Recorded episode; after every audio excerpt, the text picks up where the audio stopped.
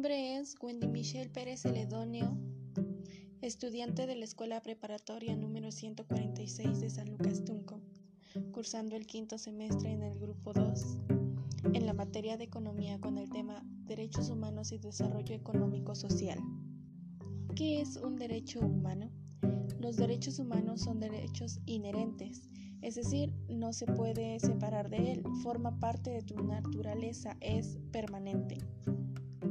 Así pues, todos los seres humanos nacen con ellos. Por ejemplo, el derecho a la educación o el derecho a la libertad.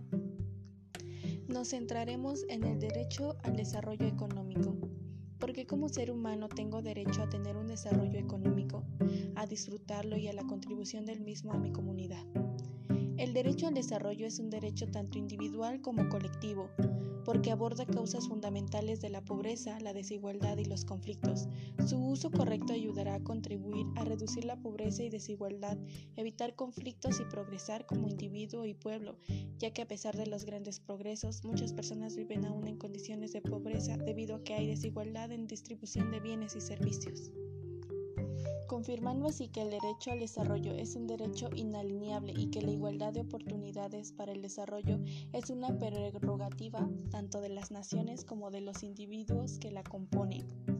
La Constitución Política de los Derechos Unidos Mexicanos aborda artículos dirigidos al desarrollo, por ejemplo, el artículo 25, 26 y 40, los cuales fomentan el crecimiento económico, el empleo y una justa distribución de ingresos y riquezas que permite el pleno ejercicio de la libertad y la dignidad de los individuos o grupos.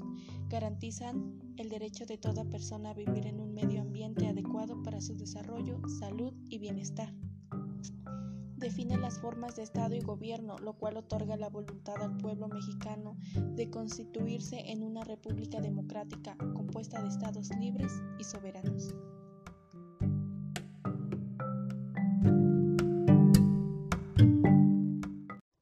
Hola, soy Wendy Michelle Pérez Celedonio y hoy voy a hablar de la salud mental.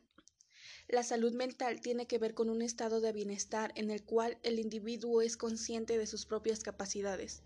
Hablamos de que la salud mental implica un equilibrio entre ambiente y aspectos psíquicos. La inteligencia emocional es esa capacidad para controlar nuestro estado de ánimo, es la capacidad para conseguir ese estado de equilibrio que se sostiene por un conocimiento constructivo de nuestras debilidades frente a nuestras fortalezas. La buena noticia es que todos podemos trabajar para desarrollar nuestra inteligencia emocional. Por eso te voy a dar tres consejos para desarrollarla. 1. Desarrolla la inteligencia emocional a través de la motivación. La motivación es aquel impulso para mejorar y alcanzar metas, pero no te fíes de ella.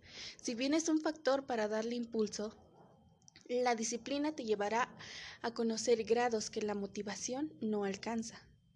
Crea tus metas, imagina dónde quieres estar, define qué te gusta y cómo podrás llegar a ello. Piensa positivo, apóyate del dolor y contratiempos para crecer y ser mejor en cada oportunidad. 2. Desarrolla habilidades sociales. Son necesarias para que tu desarrollo emocional nos ayudan a interactuar con las emociones de otras personas de manera efectiva. Observa a alguien que tiene buenas habilidades, Rodéate de personas competentes que te den la capacidad de ser igual y mejor. Personas que te motiven, que te saquen de tu zona de confort para seguir mejorando.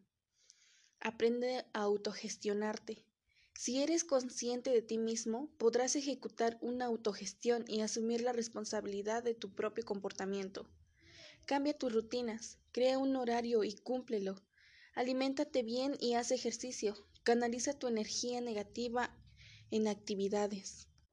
Nadie puede arreglar lo que no sabe que está roto. Solo tú eres capaz de ser quien quieres ser. Nadie gana mucho apostando poco.